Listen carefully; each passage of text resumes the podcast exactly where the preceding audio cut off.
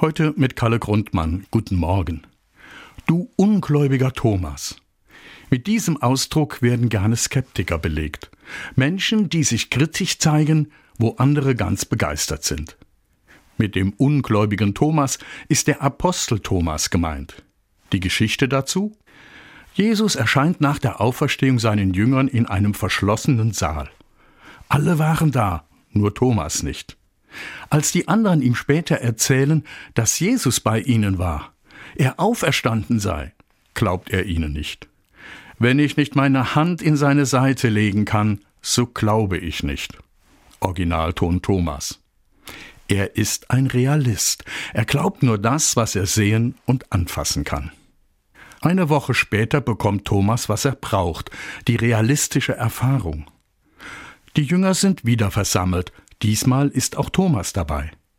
Jesus erscheint und sagt zu Thomas, Streck deine Hand aus und leg sie in meine Seite, sei nicht ungläubig, sondern gläubig. Das haut den Thomas natürlich um, gerade weil er ein Realist ist und sich an Tatsachen nicht vorbeimogelt, bekennt er sich zu Jesus mit dem Satz Mein Herr und mein Gott und ist damit der Erste, der Jesus Gott nennt. In die Geschichte eingegangen ist aber nicht als der große Gottesbekenner, sondern als der Ungläubige, der Zweifler. Verstärkt wird dies noch dadurch, dass Jesus ihm am Ende ihrer Begegnung einen kleinen Rüffel erteilt. Weil du mich gesehen hast, glaubst du. Selig sind aber die, die nicht sehen und doch glauben. Damit hat er natürlich sein Fett weg, der arme Thomas, und seinen Beinamen der Ungläubige.